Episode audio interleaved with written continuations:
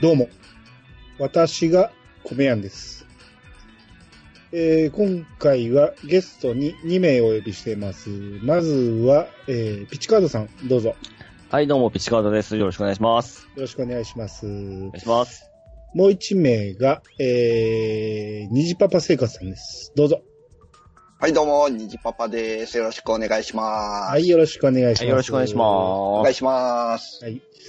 えー、虹パパさんはつい最近あの、ね、徳島会と出てもらったんですけど、はい。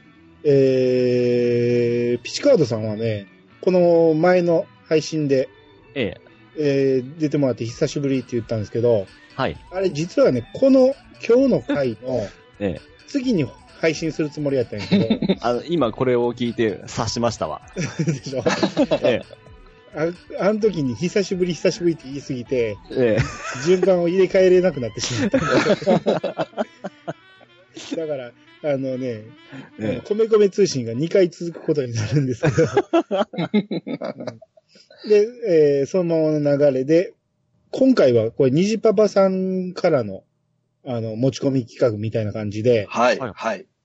えー我々ね、ええーそれぞれ米屋と、えー牛乳屋と、うん。で、お花の農家っていうことで、はい。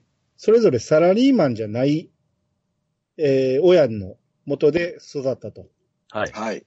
ということで、えーその辺のね、あのーで、さらにその家業を継いでるんで、うんその辺の、えー話でちょっと共通点とか、いろいろあるんじゃないかということで、こう話ししようと思うんですけど、はい。はい。えー今日、今日のこれテーマってお題何にしましょうかね？家業、家業あるある？何やろ？家業、家、そう、そうですかね。家業あるある？か家業あるあるです。さあ、そうか。後継ぎあるある？自営自営を継いだ男たちでいいんじゃないですか？ああ、かっこいいですね。あ、ええな、それにしよう。自衛を継いだ男たち。はい。じゃあ、えー、タイトルも決まりましたんで。はい。はい。で、今回はね、えー、虹パパ生活さんの虹パパラジオの方でも、はいあの、同じ内容が配信されますんで、はい。えー、これね、あのー先に虹パパラジオを聞いた人は全く同じ内容になりますんで、今回はあの飛ばしてもらっても構いませんので、逆にこっちを先聞いた方は、虹パパさんのね、あの、オープニングだけは聞いてもらったらいいと思いますけど、あそうですね。うんうんうんうん。あの、あとは多分ほほぼ同じ内容。もしかしたらちょっと、ちょっとね、編集に差が出るかもしれんから、ああ、そうですね。うんそこ楽しんでもらってもいいかもしれないですね。うんうん。あっこ切るんやとか、ここ使うんやみたいなのね。あ、そういう差が。はいはいはい。うん、僕結構切るけど、ニジパパさんあんま切らないんでね。そうですね。僕ほぼそのままなんで。うん。だからその辺の違いをき聞き比べるのもありかもしれないですね。うんねはいピューチカーズさんがええ何気にニジパパラジオ初出演初登なんですよね。ちょですっと、ね。そう思ったらちょっと緊張できたじゃないですか。うん小宮さんまあがちょっとあの、気は楽なんですけど。お二人はね、違う番組で一回共演してますからね。そうです、はい。そうですうん。ねはい。うん。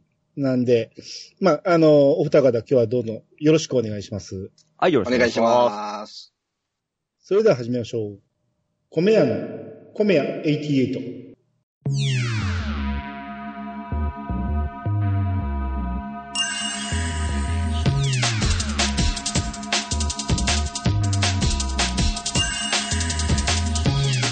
この番組は謎の米屋、米屋がお米のことなどについて話すポッドキャストです。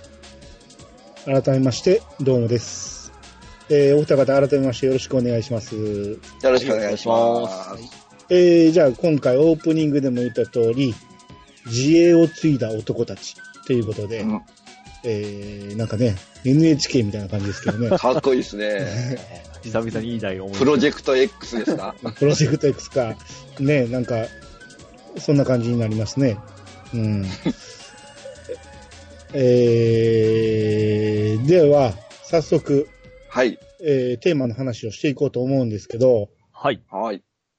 あのー子供の頃ね、はいはいはい。あのー我々サラリーマンじゃないっていうことでね、うん。それぞれ、あのー農家であったり、牛乳屋の息子であったと思うんですけど、ええこんないいことがあったとか、なんか他と違ってね、あのーこんな自慢があったとかね。なんかそんな話とかあります？自慢ですか？自慢とか、なんか、ちょっと優越感があったみたいな。そういうのってないですか？U- ?US 感ですね。ないですか？あの、世の中、あの、僕らの時代特に8割型サラリーマンだったじゃないですか。はいはいはい、はいうんうんうんどこの家庭も。はいはい。うん。だから、あのーサラリーマンじゃない子供として、ええ。いいなって言われたことないですか？あーいいなっていうのは言われたことはないですけど、まあ僕ね、うんあ、の、感じてるのが、うんこれ農家っていうか自営業なんかな。あの、うんやっぱりね、親が家にいるっていうね。はいはいはいはい。その、多分普通のサラリーマンの家よりは格段に家にいる時間が長いと思うんですよ、親が。うん。そうですね。うん。う。うんん。だから、ちょっとした合間にね、キャッチボールしてもらったりだとか、そういうのがありましたね。僕は仕仕事上ですね、まあ結構出歩くのが多かったんで、あのーまた休みの日も、あの、要は旅行とか、うんあの、うんうんとか遊びに出ることは一切なかったんですよ。うんうんうん。ああ、はいはいはい。ただ、それに対して不満がある会は全然なくて、うんあ、の、しょっちゅう配達に一緒に連れてかされたり、一緒に行ったりして、いろいろ、その、まあ、おじいちゃん、ばあちゃん、また父、両親と出歩いて、出歩いてたんですよ。う。うんんちゅうことで、そういう分で一緒におる時間は長かったですね。うんうんうんいや特に僕とピーチさんはその配達業でもあるから、え配達についていくっていうのは結構あったじゃないですか。ああ、なるほど、なるほどあのーで、配達先にでね、はい。結構お客さんからね、ええ。あのーお菓子もらったりとかなかったですか？あります。あります。もうめっちゃもらえるんですよね、あれめっね。ちゃ可愛がってもらって可愛がっましてたし。もらえます。ええうんすんごい覚えてますし、今でもその、小さな店のおばあさんとかも、今おばあさんになってますけど、よう覚えてますし、うん。ほんと親戚のおばちゃんみたいに接してくれたりします、してくれますね。ですね。おで、あのー僕の時はなかったんですけど、ええ。あの、僕が米屋なってね、その、甥いっ子を連れて配達行ってた時期もあったんですよね。ああ、はいはいはい。うんうんうん。ほんなら、あた、あの、お菓子とかもらえるのはいいんやけど、ええ。下手したらね、あの、お釣りを多めに、はい。あの、甥いっ子に、はいとか渡したりするんですよ。ああ。これはまずいなと。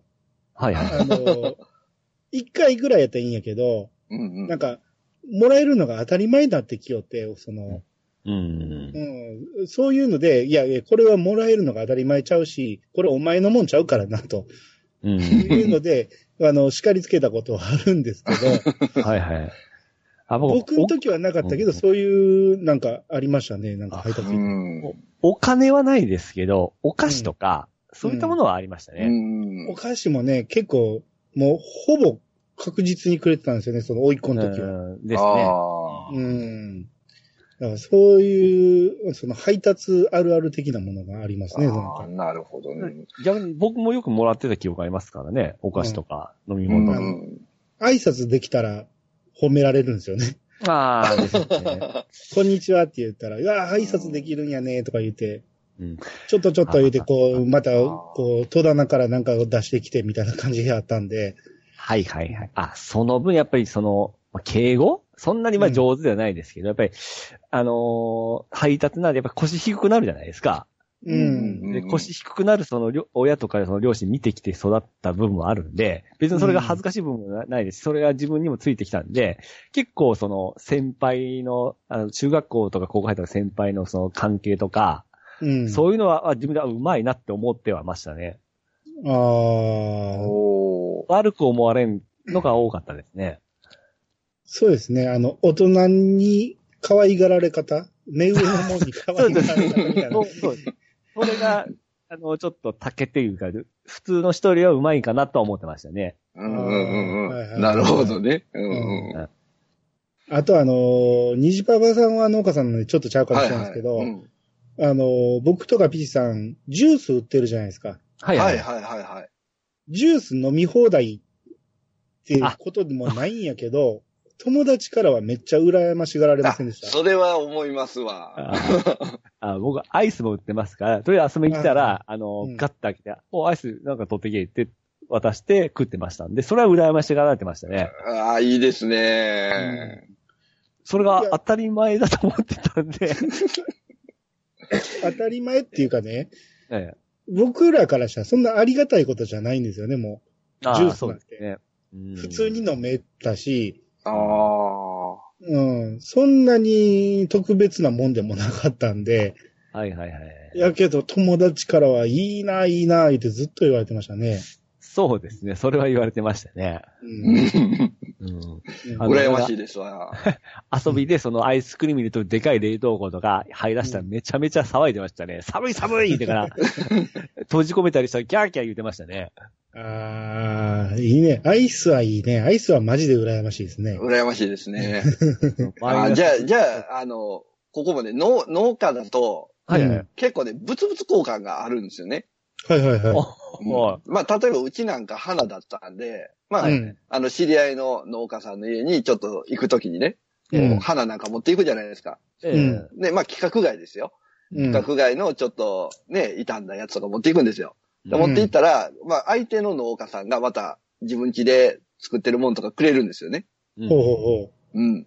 そうしたらね、まあ、多分普通そんなに買わんやろっていうぐらいくれるんですよ。農家同士のやりとりって。う。あああ、うんそうですね。うん、そう。だから、例えば、トウモロコシがコンテナボックスいっぱいとか、あ。で、はいはい。そうそうそう。じゃがいもも、そのね、普通のコンテナいっぱいとか、そんなレベルでくれるんで、はいはいはいはい。まあ、ちっちゃい頃からそうですね、トウモロコシとか、うん。うん、もう本当に腹いっぱいになるまで食べてましたね。ああ、うまあまあ、新鮮な野菜。そうそうまあいちご。なんかも、そんなあの、多分お店で見たら綺麗な形のいちごと思うんですよ。うん。うん。あれもいちごってね、もう本当にいろんな形ができるんで、ううんん。規格外のがいっぱいあるんですよね。ああ。で、そんなのをくれたり、ああ、売れんやつとかをこう、いただいて。そうそう。あとはね、うん、空豆。ほうほうほうほう。空豆って結構高いじゃないですか。うん。うん。で、ね、普通のお店とか行ったら、こう、一房だけ出てくるとか、うそんなレベルなんですけども、うちなんかあれですもんね。こう、鍋に、もう大量に入れて、煮るみたいなうん食べ方ですもんね。ね。うん。い空豆って四国は特産なんですか？や、特産ではないとは思いますけどね。あのー、香川行った時に醤油豆、あれ、空豆ですよね。醤油豆。ああ、そうですね。うんうんうんうん。うん今、徳島のね、徳島ってあの、新葉さんから聞いて、徳島でもそんな空豆って作ってはんねやと思って。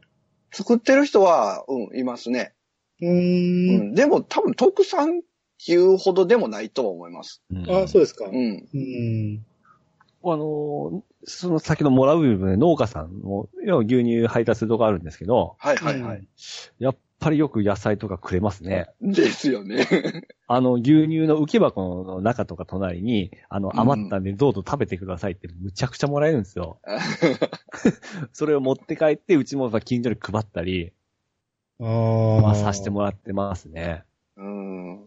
なるほど。もうくれる量がすごいですもん。そうそうそう。量がね、おかしいんですよ。スーパーでタコナットルとかっていう野菜でもバンバンくれますからね。うんうんうん。うあん。ありがたいですわ。あ。あとは、あの、はい。まあ、世間一般的にほとんどがサラリーマン家庭やっていうこともあって、ええ。うん目立たないですか？米屋の息子とか、あ、その目立ちます、目の立ちます。あのーそれようありますわ。あー徳島やったらそんなに珍しいことでもないあ農家はね、う、うんん珍しくないです、全然。あだってどこ行ってもあの、あそこの息子じゃってバレますよね。ーそうそうそうそう。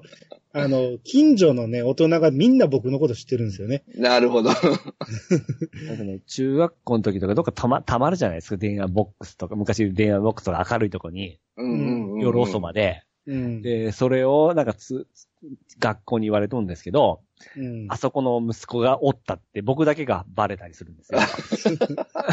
で、呼ばれて誰だがおったんじゃとかいう形で僕がこう、ハイテクな形になってくるんで辛いんですけど、絶対一番にバレるんですよ。一番にバレますね。あれは嫌でしたね。こっちは知らんけど、向こうはみんな知ってますからね。そうですねああ、なるほどね。うん。その名古屋っとる分も、そのおじいちゃんを知っとるとかありますからね。ああ、はいはいはいはいはいはい。名前出しただけで、ああ、あそこのか、みたいな形で、今でも言われますね、その営業とかを。全然知らん家に行ったらですね。ああ。うん。あれはすごいなと思いますね。う。うんうんうんうんうん。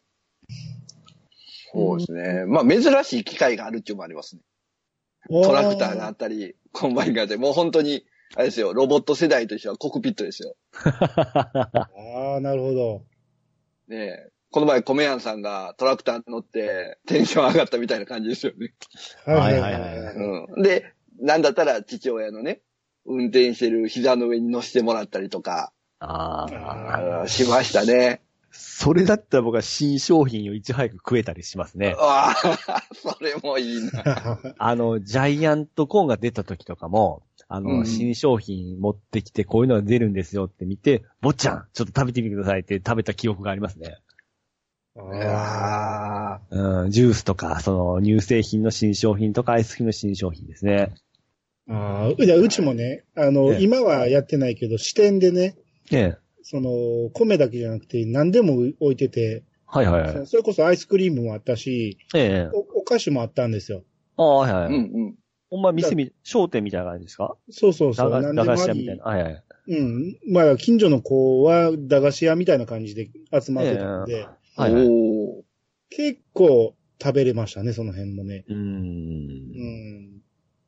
まあ、言うてもその、売り物なんでね、何でもかんでも食べれるわけではなかったけど、うんうん。意外と値だったら食べさせてもらえたりはしてたんで。うん。僕今思ったら、帳帳簿多分、あの、ザルだったと思うんですけど、か勝手に飲んでましたね、ほとんど。あああ、それはない。俺は一応値だってましたわ。ーお二人、い家がお店だったら、はいお店の前にこう、自販機的なあ、ありましたとね。か、こう、なんですか、今、今でいうガシャポンみたいなんとかなかったですか？ガチャポン、自販機ありましたけど、ガチャポンはなかったですね。ガチャポンはなかったですね。ガチャポン置いてるのが商店街にあったんで、うんうんううちにはなかったですね。うん、ん。いや、あれも自分のとこあったらいいなと思いましたもんね。ガチャポンだったらなんかやっぱり、いやりそうですよね。中の、ね開けてたら。とりあえず欲しいもん取りそうですよね。うん。まあ、自販機はほんまにもうあって当たり前やったんで、うんうんうん。うん。まあ、特にう、うちなんかあれですよ、あのー米屋といえばプラッシーですよ。プラッシー？プラッシー知らないですか？プラッシー知らないですね。なんすか、それは？ええプラッシーを知らない世代ですか？ちょっと調べてみましょうかね。プラッシーちょっと検索してみてください。プラッシーってカタカナですか？はい。プラッシーですね。プラッシうん。プラッシー。ああ、オレンジジュースみたいな？そうそうそうそう。基本はオレンジジュースなんですけど、はい。それにサイダーとか、あのーリンゴジュースの炭酸のやつとか。あ、あとただジュ、ジュースでしょ？ジュースやけど、米屋が、米屋だけで買えるジュースやったんですよ。ああ、いや、知らないですね。あ、これ僕らリンゴ、あの、みかん水とか、うん。これで39円ぐらいです？あ、値段は覚えてないけど、安かったですよね。50円もせんかったですね。らこれをね、ケースで運んでたんですよ。はいはいはいはい。うん。それで、米、あのー、米屋といえば、プラッシーの配達っていう感じで、配達してたんで、だから、こんなんはもう家にずっと常備されとったわけですよ。そうですね。プラッシーという名前じゃないかな。こういったジュースはよくありましたよ。うん。うん。もうプラッシー飲めてええなあ言うて、よう言われてます。あいや、この、あれですね、あの、開けるところ懐かしいですね。ああ、はいはいはい。線抜きでパッてやるやつですね。ー今ないですもんね。昔はコーラとかでもありましたけどね。線。線抜きむちゃくちゃいいありましたよ。あの、自販機にでね、瓶のジュースが買えて、えで、自販機の前の部分に、そのはいはい。瓶の先っぽ突っ込んで、ええパキってやったら、蓋が開くっていうね。そうです、そうです。おー。あんなん多分今の子絶対見たことないと思うし。そうね。もう、戦歴ないときほんま困りますからね。うん。なんとかこう、変なもん見つけて開けてましたけどね。うん。うん。えーで、あのー今話したのは大体いいことやったんですけど、はいはいはい。逆にね、ね、自営業ということで、こんな悪いことがあったみたいなこともああったと思うんですよ。はいはいはいうんうんうんまあ、うんやっぱりあれですね。さっきこれピチカートミルクさんも言ってましたけど、はいはい。やっぱり自営業なんで、長期休みがないんですよね。うんですね。だなので、まあ、うちも農家でやっぱり植物相手なんで、まあうん休めても一泊二日、うん。うん、ぐらいでしたね。だから他のこう周りのサラリーマン家族があの夏休みに一週間旅行行っとったとか、そんな。なん聞きつつ、えーうちは近場の温泉に一泊とか、ああ。そのレベルでしたね。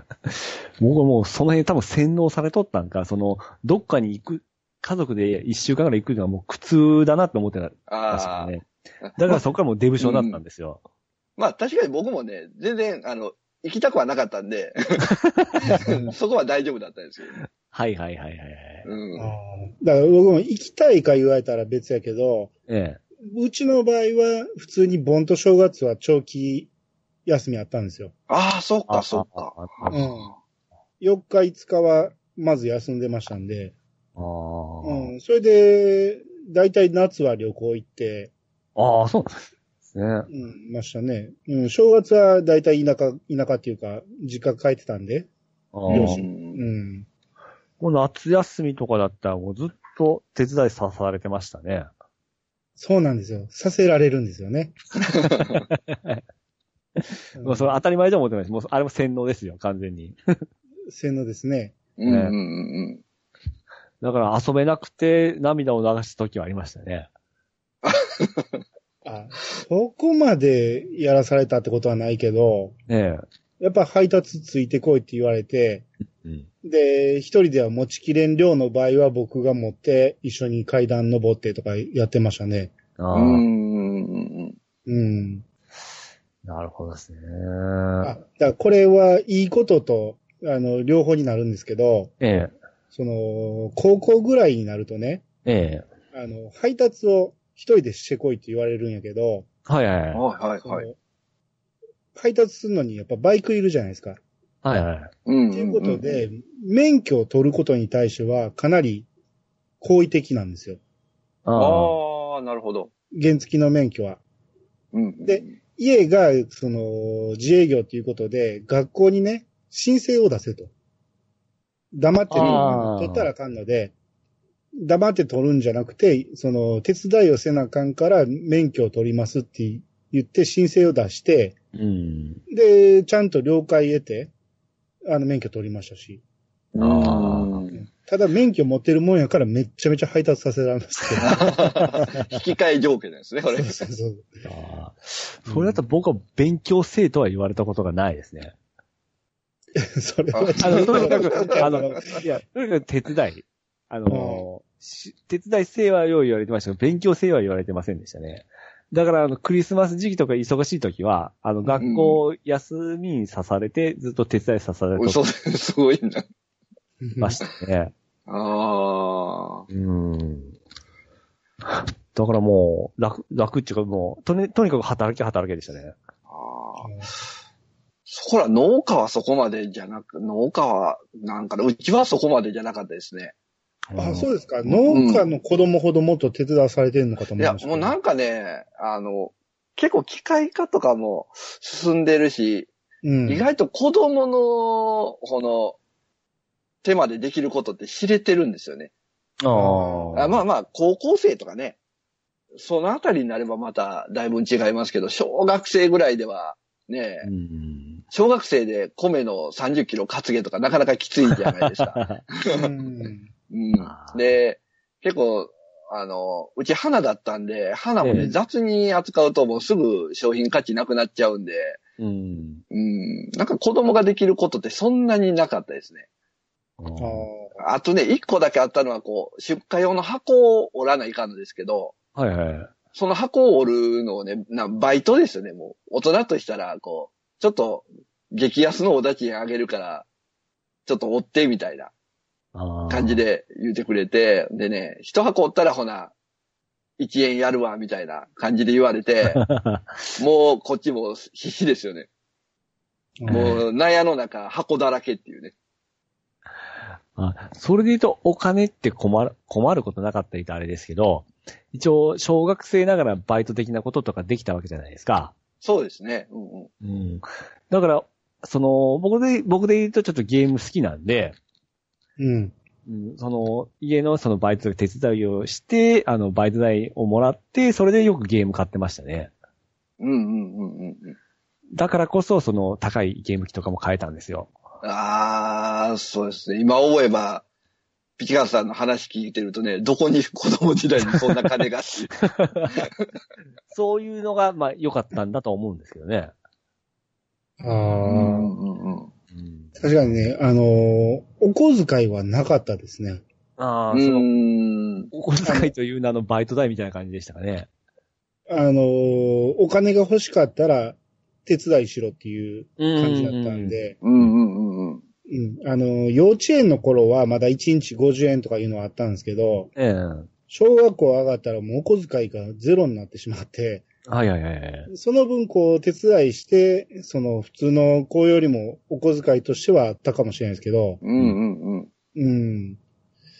その何もせんでも毎月今月何千円とかいうのをうんそ。の友達に聞くとそっちも羨ましいなとは思ってましたね。ああ、そうか。うんああの、周りがね、結構サラリーマンやと、ええうん周りのお父さんって、こう、スーツじゃないですか。はいはいはい。ちょっとあれは憧れましたね。あ、それは確かにありますね。うん。あなんかね、テレビとか見ても、結構ね、お父さんでスーツじゃないですか。うんこれ自分のね、親、親見たらこう、もう、ジャージですよ。そうです。あの、い僕で牛乳の名前入ってるやつとか。そそれで車ってどうでした？あ、軽トラですよ。軽トラのあのあ名前書いてます？何々商店とか。あ、うちは書いてないですね、さすがに。その、ほっかさんは書いてないと思うけど、うんうん。米屋、米屋さんとかどうですか？あえっと、うちは、えー、ちゃんと屋号が書いてましたよ。デカデカああと、あと、で、住所と電話番号もとか書いてませんでした？と。うん、書いてますね。どこ行くのもそれでしたから、うちはそうではないですよ。自家用車は自家用車でありました。おしゃれじゃないですか。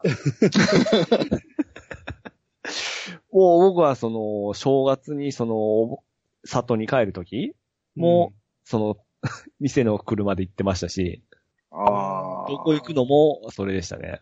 さすがにそれはなかったなは、だからちょっと恥ずかしいのはありました。まあ慣れたかな、それも。うーん。まあまあ、恥ずかしいと思ったことはなかったですね。たまに学校にその、あれですよね、あのー参観日とか、親が車で来るじゃないですか。うんう。んうんこっ。ち店の系統ですから、うん、一発でわかるんですね。来たで来たで、みたいな感じで。だから逆にその車を、その友達は羨ましがるんですよね。ああ、おーうん、米天号、米天号言うて、はいはい。よく、その、羨ましがられてましたね。乗りたいって言って。うおー。ん。何がいいんかはわからんけど。ただの軽トラですよね。軽トラっていうか、軽のバンでしたね。あああ、はいはい。うん。ワンボックスタイプの。う。うんん。うんうんあとね、あの、自営業あるあるやと思うんですけど、ええ。親が PTA の役員させられませんでした。あ あ。ああ、させられましたね。うん。それはなかったっすね。なかったですか？なかったですね。うちの親はもう例に漏れず PTA 会長、兄貴の時と僕の時とやりましたね。あ多分僕、おで、出れないからじゃないですかね、多分。あ朝方とか。かあれなんで。いや、逆に、ええサラリーマンやったら、その、会社におるから出れへんけど、ええ。自営業やったら家で仕事してるから、はいはいはい。なんぼでも来れるやろって思われて、大体そうそうそう営業に話行くんですよね、あれ。そうなんですよね。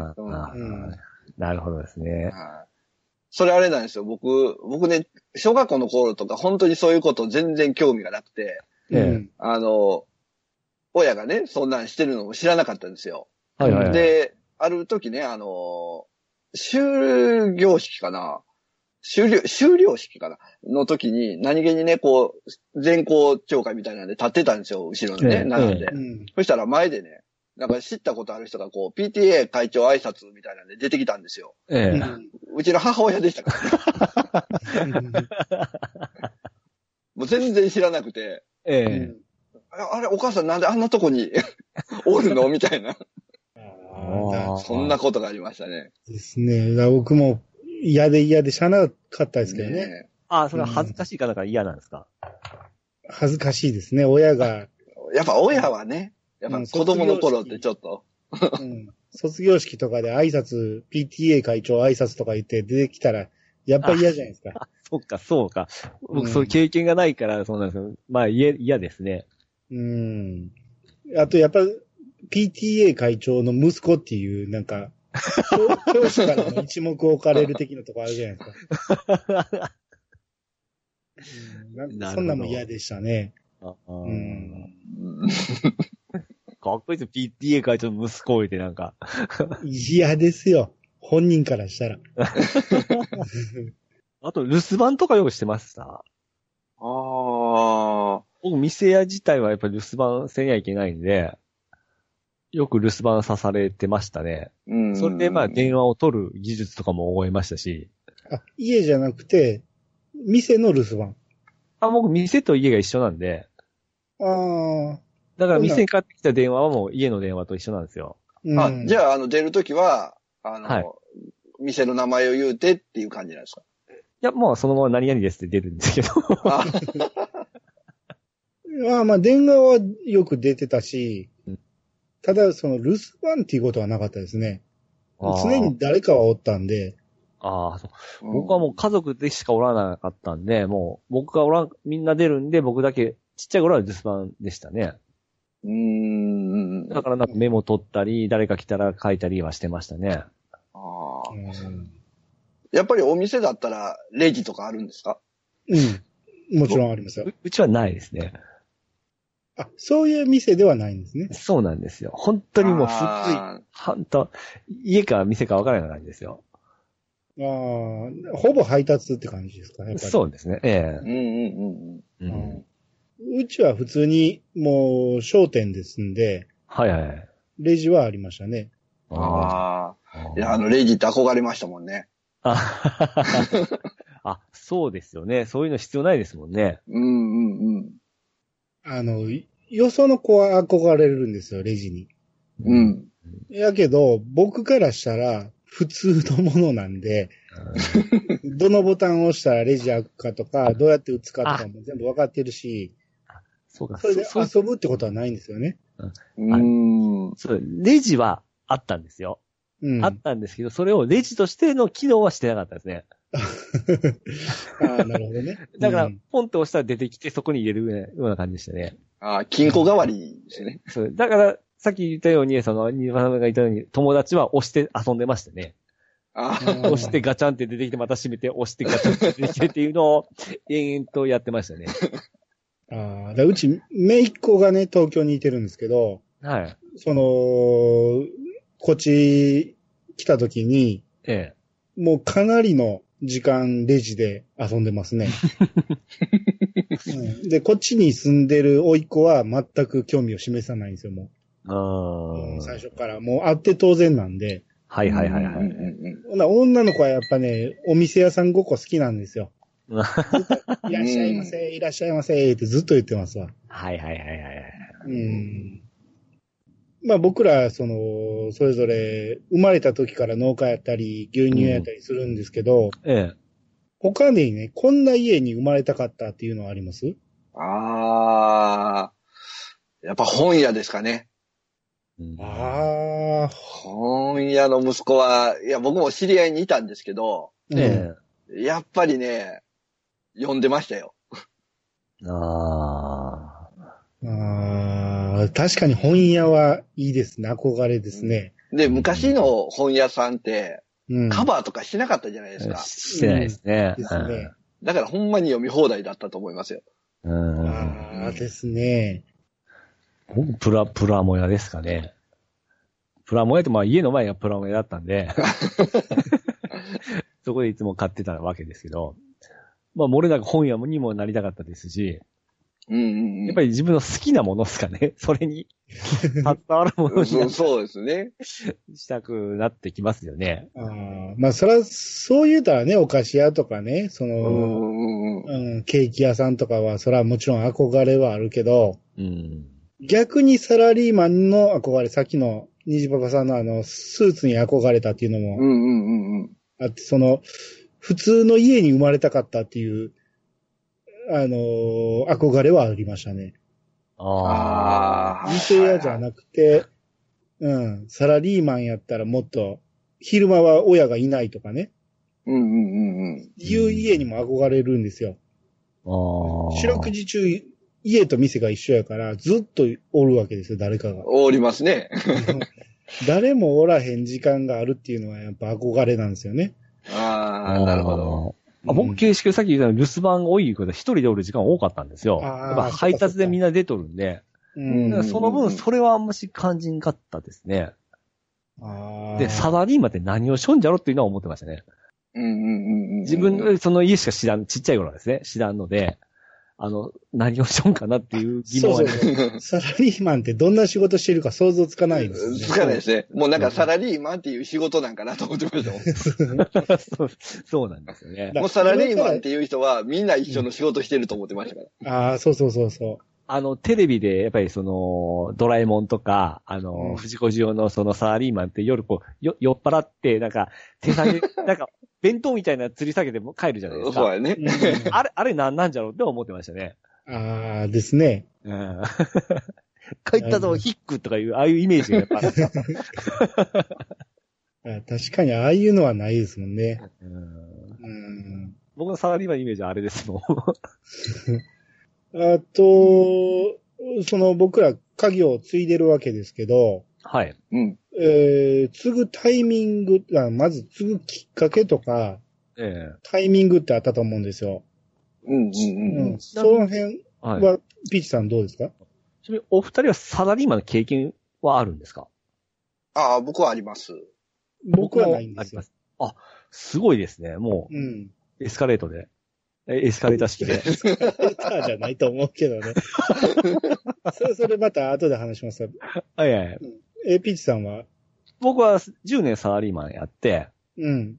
で、それからまたちが、そこ辞めて違う仕事を2年やって、そこから継いだわけですけども、最初は継ぐ気なかったってことですか？いや、もう小さい頃から将来的にはやるもんだと思ってましたね。ああ、はい。え、でもお兄さんいるでしょ？あれがもうどうしようもやない男なんで、あの、もう、やる、あれは店が嫌いだったんですよ、逆にうちの兄貴は。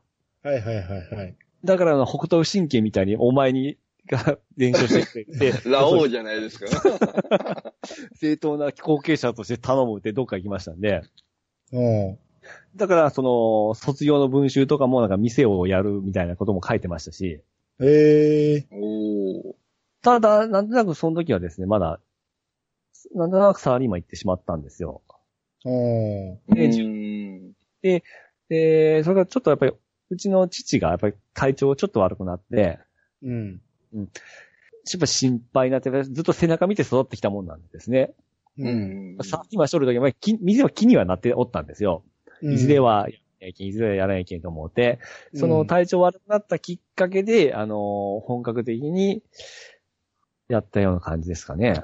うんうんうん。そのすぐに家業を継ぎたくない、牛乳屋になりたくないって思ってたってことですか？その、いや、なりたくはないというか、まだ僕がおらんでも大丈夫な感じだったんですよね。まだおじいさん、おばあさんもおったんで。ああ、なるほど。その、ねねそんなにすぐに若いもんが入ったって、はい。まだ親が現役で動いてるのに自分がやることもないという。そうなんですよあ。あ、なるほど。うん。だから、そのまま普通に働いたような感じでしたね。あそこからまあ、あの、おばあさんも亡くなりの、父もちょっと弱なってきて、昨日いうのがあって、まあやっぱり、あの、ずっと育ってきたところですし、やっぱり、あの、儲けよりはやっぱり、こう、潰したくないっていうのがあった、あったもんで、う。うんん。店をやっぱり続けたいっていうのがあったんですね。うん。うん。それでやってったような感じですかね。ああ。虹パパさんはどうですか？僕もまあ、ちっちゃい頃から漠然とこう、家を継ぐもんやと思ってたんですよ。うん。うん、で、僕、長男っていうのもあって、はいはいえ。ーで、そういうのを漠然と思ってて、まあ、それでも大学を卒業した後に就職をして、まあ、親のね、まあ、就職一回しとけ、みたいなこともあって、うん。、で、就職して、で僕2年ぐらいかな？行ったぐらいで、あの、まあ、農家も結構どこでもそうなんですけど、あの、家族内だけでやってるんですよね、大体。う。うんん。で、うちもちょうどその頃に、えー祖母が体調崩して、うん。うん。で、まあこれもいい機会やからっていうことで家に入った感じですね。うん。うん。まあ、サラリーマンの経験って良かったですよね。うん。あやっぱり行っててよかったなと思いますね。う。うんん。あのー僕はね、はいはい。あのーまあ、一応、その4年生大学を出るタイミングでね、ええ。就職は考えたんですよ。はいはいはい。うん。だ僕もピーチさんと一緒で、ええ、兄貴がおって、ええただ、兄貴は、その、米を継がないっていうのはもうかなり前から言ってたんで、ど、どことも似て長る。長男はそうなんですね。でいずれ僕は継がなあかんなと思ってたんで、ええ。あのとりあえず就職でね、その、どうせ就職するんやったら米屋に関係ある、まあ、食品関係なんか行きたいなとうんうんうんうん。思って、こう、いろいろ資料請求出してたんですけど、えそのタイミングっていうのが、その、ちょうどバブル弾けて、え。ええ。2年ぐらい経ってる感じなんですよ。はいはい。二つ上ぐらいの先輩たちは、もうほんまにバブルの影響で、もうめっちゃめちゃ、どこ受けても受かるぐらいの感じで。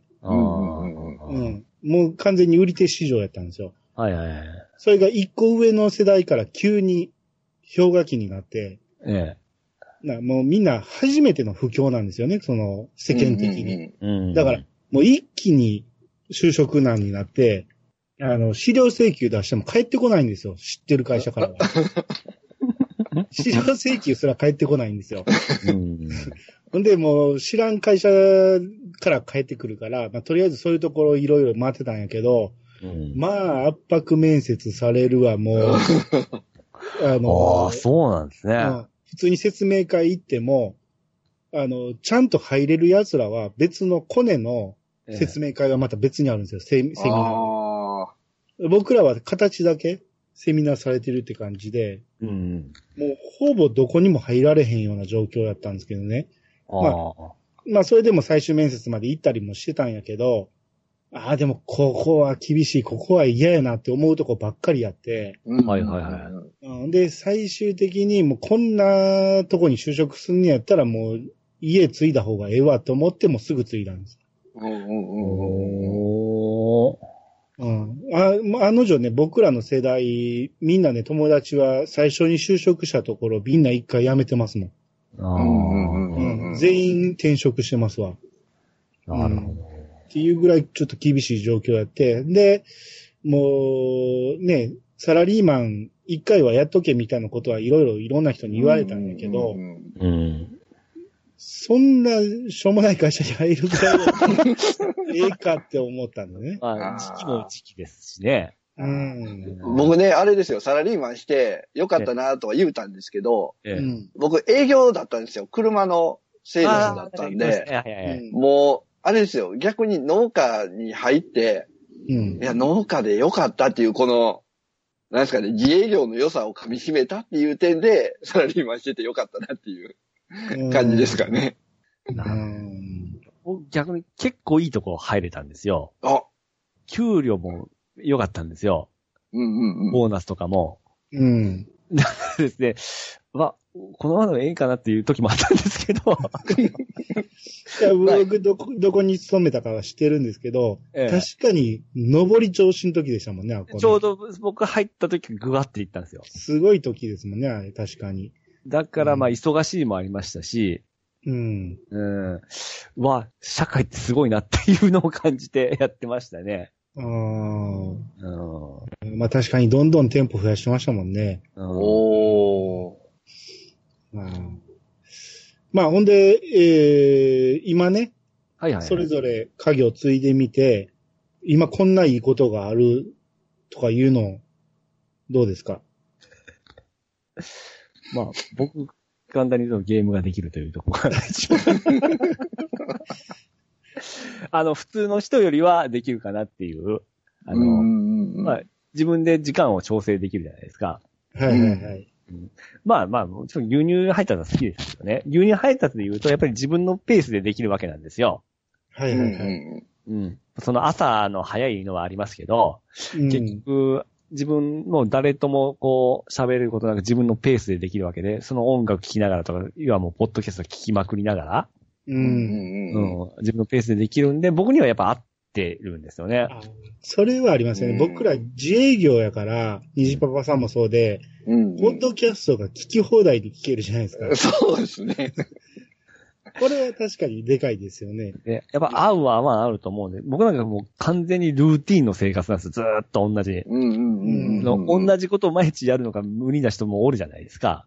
うんうんうん。そういう人多分気が狂うぐらいの、あーあ日課をこなしてる感じですよね。だから僕好きなんですよ、そう結構こなすのが。ああ。うん。え、虹パパさんなんかあります？いや、まあ僕もやっぱり一緒ですね。時間が自由になるっていう、ある程度のですけどね。うんうんで、やっぱり、僕、うちもこ、うちは子供がいるんで、うん子供と一緒にいられる時間が多いっていうのは、うんやっぱりありますね。ああ、はいはい。あとはね、昼寝ができる。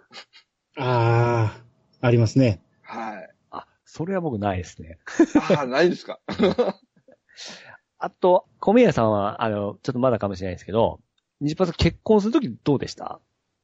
んだって、どうでした？いや、あの、普通の社会人じゃないじゃないですか。はいはいはいはい。会社勤めじゃなくて、その、自営業をしとる男として、うん。どうかなと思って、僕、一時期あったんですよ。今の、ないんですけど、自営業は絶対嫌っていう人おりましたから。ああ、まあまあ、でもね、やっぱ相手の、お親御さんには心配はされましたね。大丈夫なの？みたいなことは言われましたけどね。はいはいはい。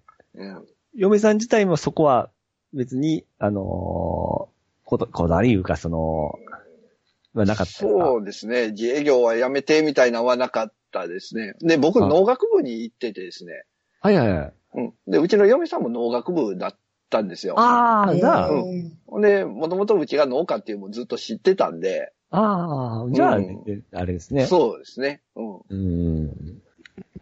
僕は米屋なってよかった。まあみんなと一緒で、やっぱ時間が自由になるっていうのと、うん。自分がね、頑張ったら頑張っただけ帰ってくるじゃないですか。まあ、うんですね。逆にサボったらサボっただけ響くじゃないですか。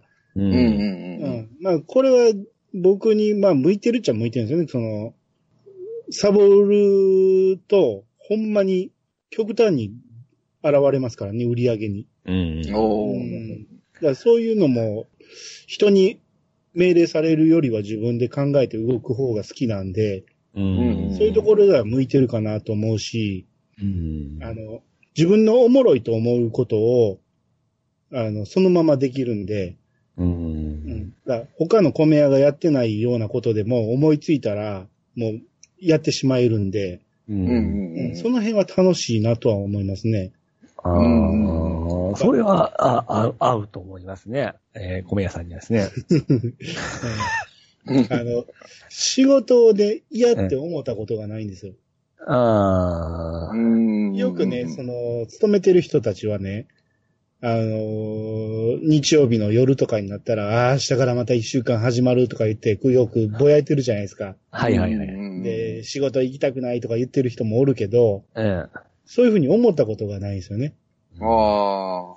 うん。笑って自営やるで、それなりにもまあ、あわまあ、覚悟も言いますからね。そのじゃあもうしんどいからやめよう言ったらやめれるもんじゃない。やめれないですからね。もう一生付きまとうもんじゃないですか。うんうんうん。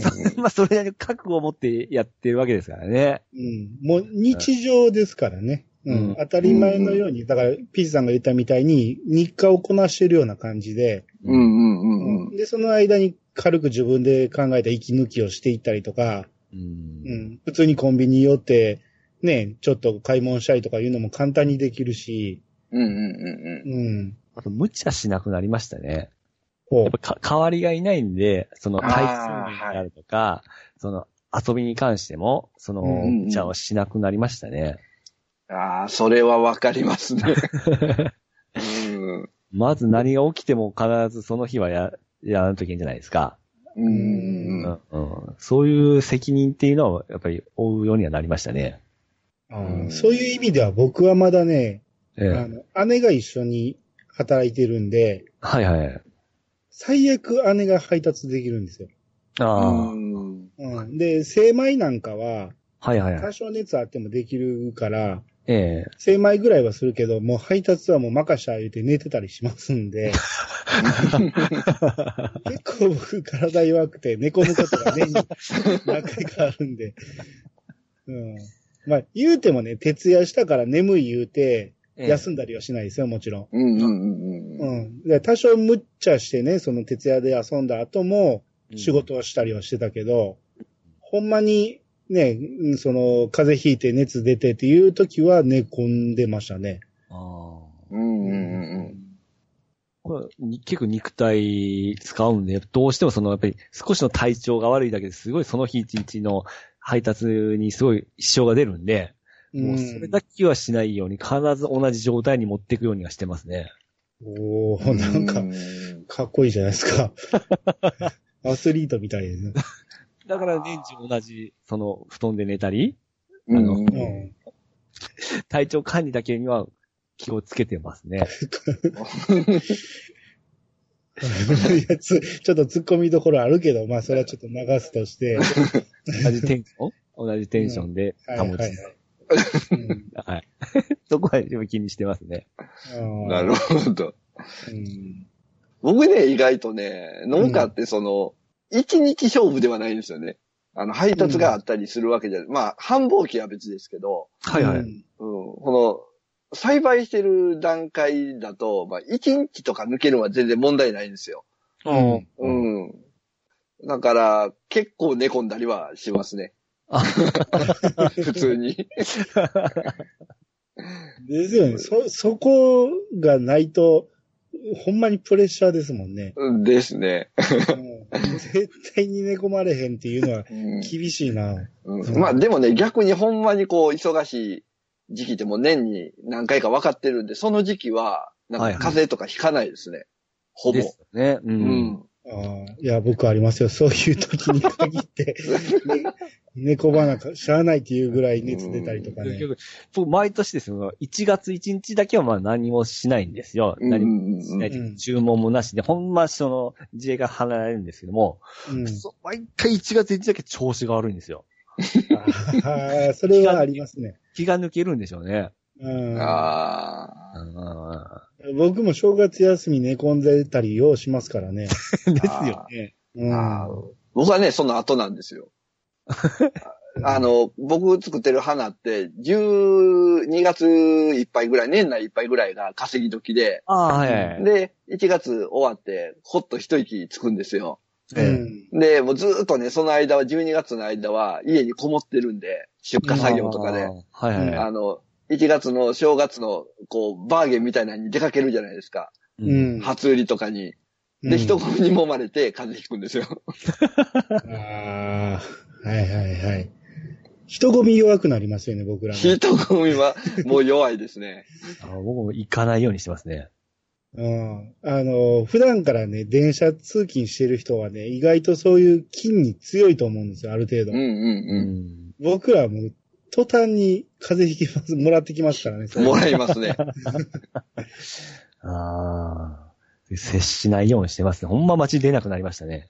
うん。うん。満員電車とかほんまに、経験がないんで、うん、あんなん多分耐えられないですね、あんなん。いや、無理ですね。うん ああとね、その、すごい僕汗かきなんですよ。みな、皆さんもそうかもしれないですけど、ああ、え汗かく仕事してるじゃないですか。うん。ええその、着替えし放題っていうのもあるんですよね。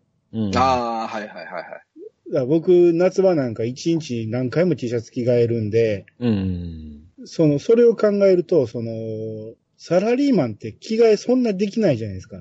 うんうんうんうんで、うん。営業マンがこう、来た時に、すっごい汗臭い人とかもいてるんで、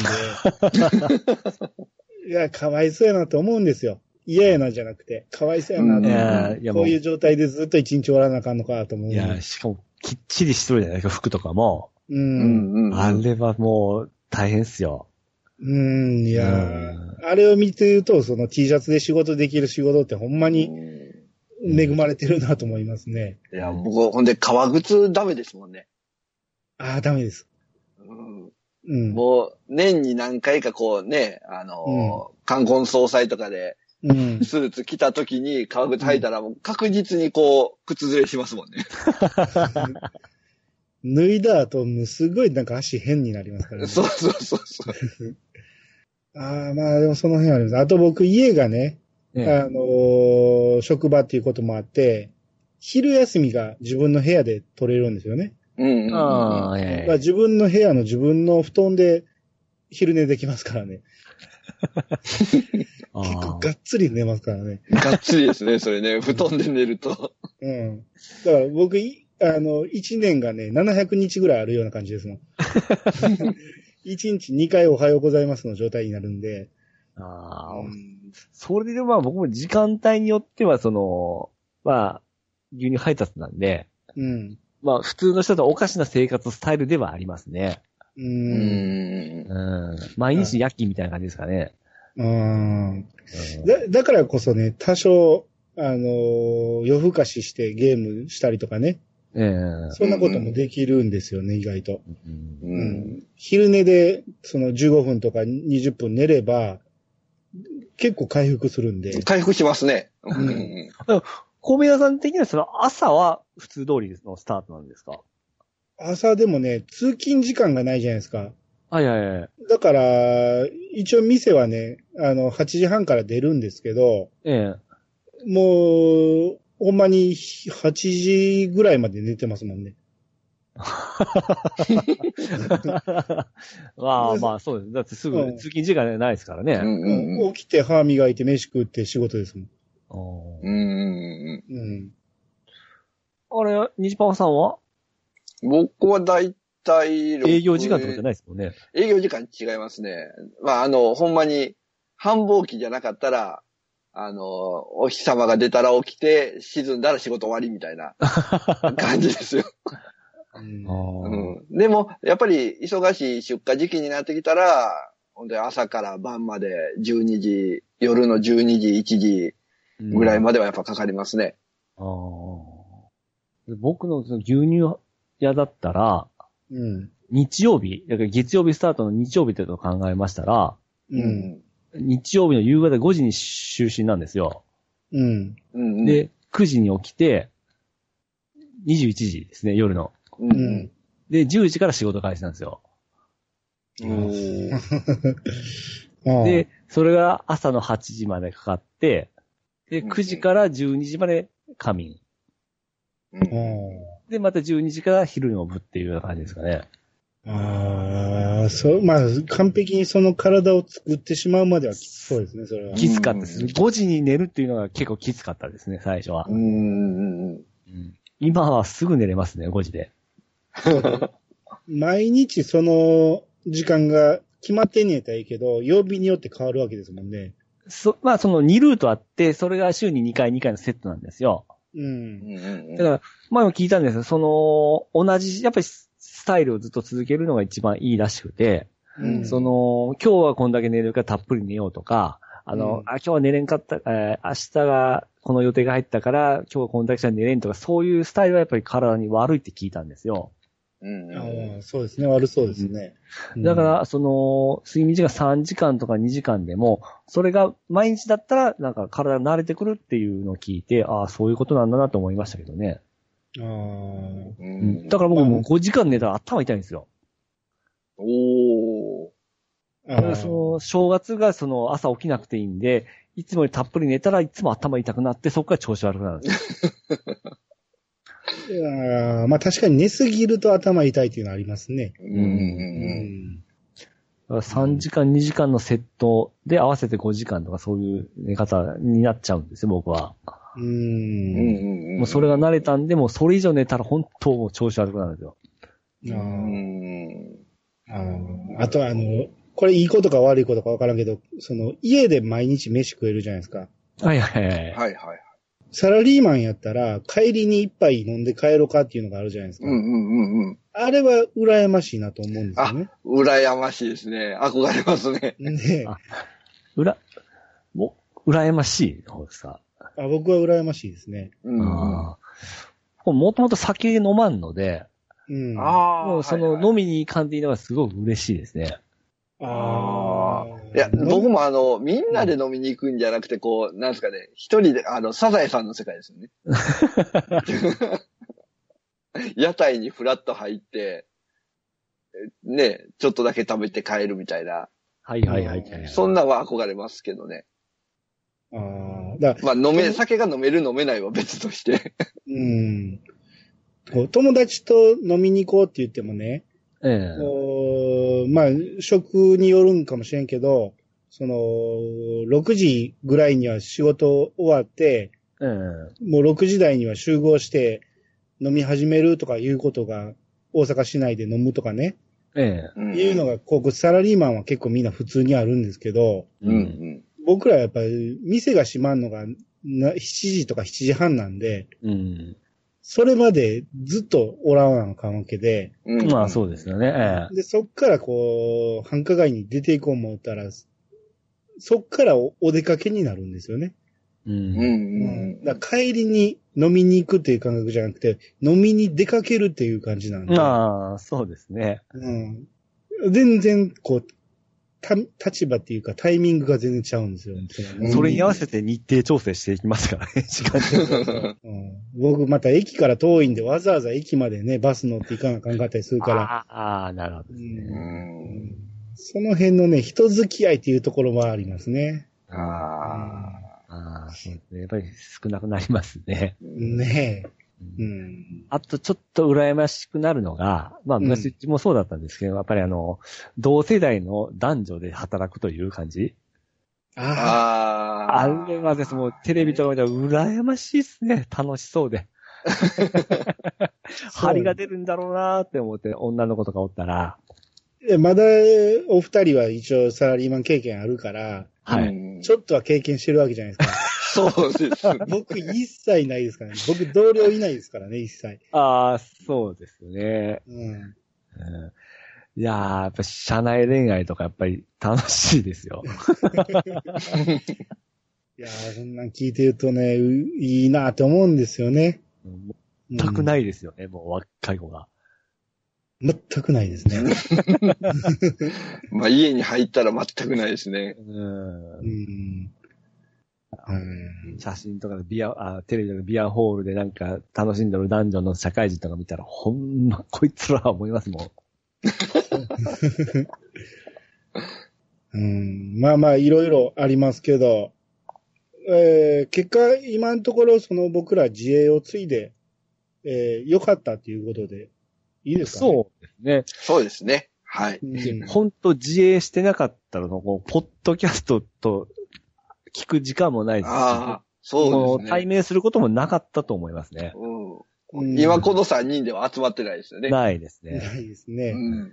で、うん実際本当、前、僕がそのサラリーマンの時、ちょっとやっぱり給料良かったんで、それなりに良かったんですけど、戻りたらちょっと戻れんですね。あうんうんうんうんあ、潰しが期間ってやつですね。何が重要かっていうところですよね。うん。うん。はい。まあまあ、そんな感じで、ええまあ僕らは、ね、あのー廃業せん限りは、一生続く仕事だと思いますんで。ああ、ちょその先思うとちょっと不安にはなるんですけどね。そうそう、不安はありますね、常に。いや、まあまあ、これはまあ、あのー昔からこう、牛のよだれ湯でね、もうずーっと続けていく、細々と続けていく感じの、ね、職業なんでね、自衛っていうのは。うんうんうん、焦らず。米 屋さんとかそういう、その時代の流れとかによって、その、まあ、米屋主食なんで、そうはそうはないんですかね。みんなことないですよ。その米屋が主役じゃないですからね。ああもう、流れで。うん。その時代の流れによってやっぱ変わってくるじゃないですか。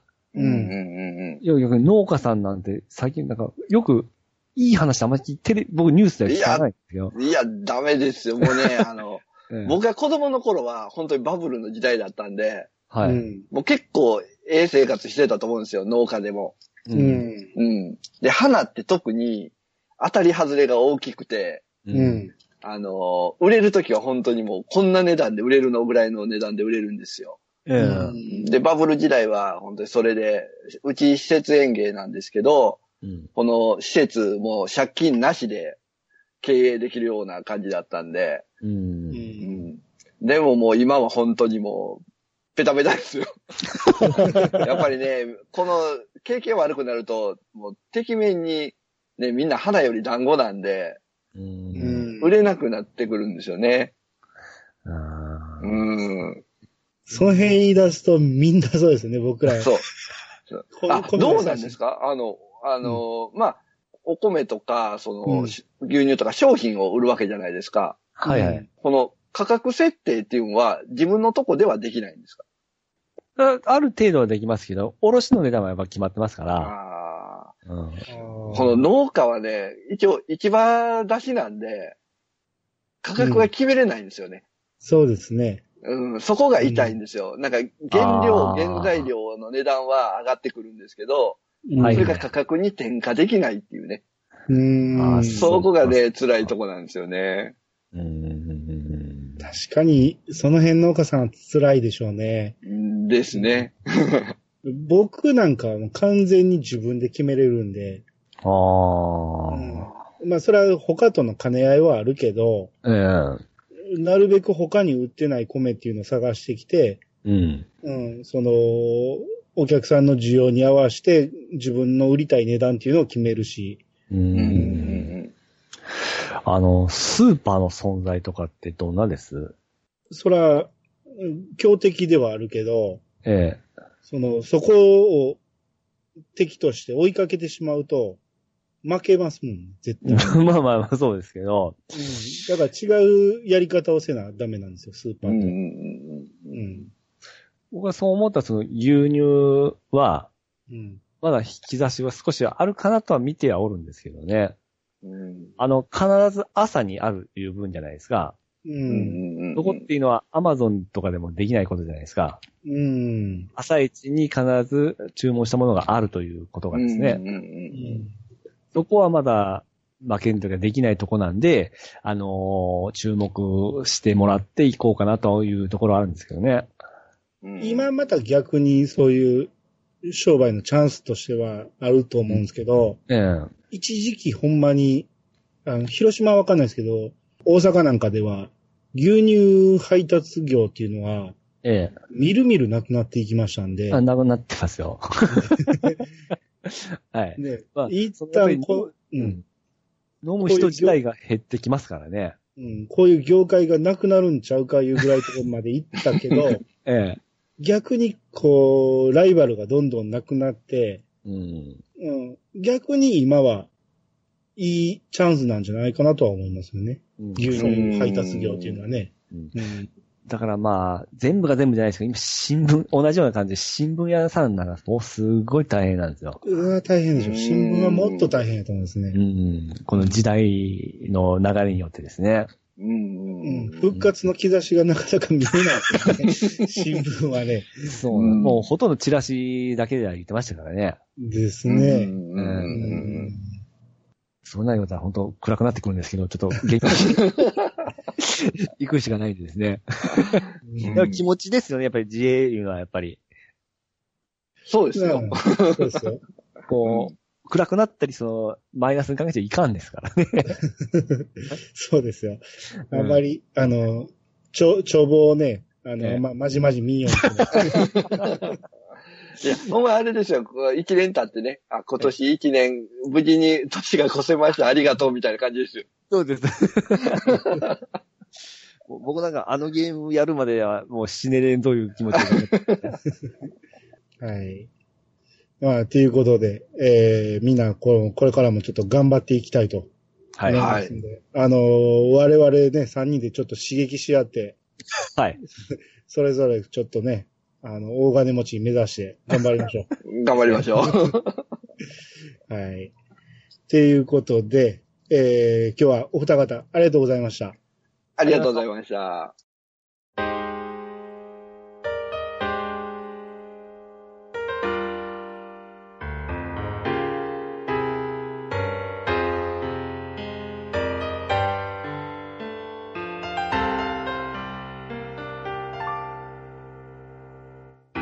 エンディングです。おい。はい。えっ、とね、エンディングでね、ちょっと一通ね、G メールをご紹介したいんですけど、はいはいはい。これは、あのー、虹パパさんにもちょっと関係あるメーはい、ルなんで、はい、はい。ここで紹介させてもらいます。えー、アマンさんからいただきました。あ、はい。虹パパライスを食べた感想は、いつも食べているお米、過去5キロで1800円前後、銘柄はコシヒカリが多い、えーよりは、えー明らかに美味しかった。家内も同意見でした。来年も購入すると思います。といただきました。おー。アマンさんありがとうございます。ありがとうあございます。えー、僕が前にね、虹パパさん来てくれた時に、僕も虹パパライス食べたんで、そはい。れで美味しいですよっていう話をしたんですけど、はい。えーアマンさんも、えー購入されて食べたんですね。そうですね。ああ、なるほど。うん。で、えーご家族で美味しかったということで、うんうん、あの、他にもハッシュタグとか見見てると、ニジパパライス美味しかったって、皆さん言ってますもんね。まあ、言うてくれてますね。うん。あこれは、普通にね、僕、ひいき目なしにね、あの、美味しいお米やと思いましたんで、うん、うん、うん。うん。これはさすがニジパパさんやなと。もいやー、嬉しいですね。う まだ余ったんですか？ああ、ありますよ。ちょっと、後考えます。ただステッカーがもうないですね。ああ、大丈夫ですね。はい。ちょっとまともな米を食べてみたいんですね。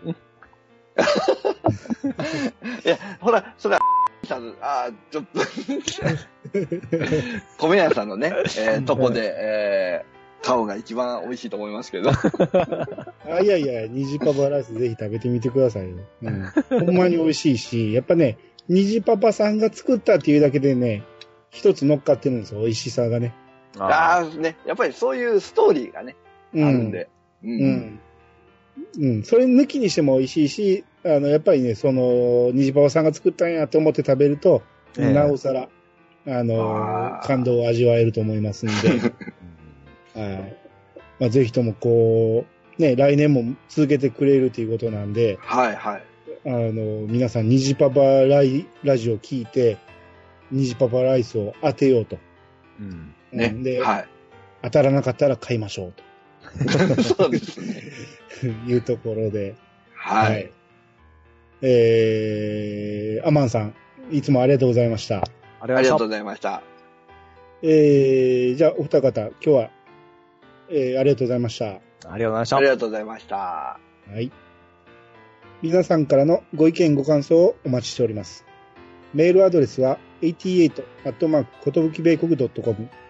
88は数字、ことぶき米国はローマ字でお願いします。ツイッターハッシュタグは、ハッシュタグ、コメヤ88をつけて投稿してください。コメヤはカタカナ、88は数字でお願いします。それではまた聞いてくださいね。お相手は、コメヤンと、市川とミルクと、虹パパ生活でした。それではまたお会いしましょう。さよなら。さよならさ。よなら。はい。はい、お疲れです。はい。お疲れ様でした。やってしまいましたね、最後に。さあ。大丈夫ですよ。もう2、3回やってますから。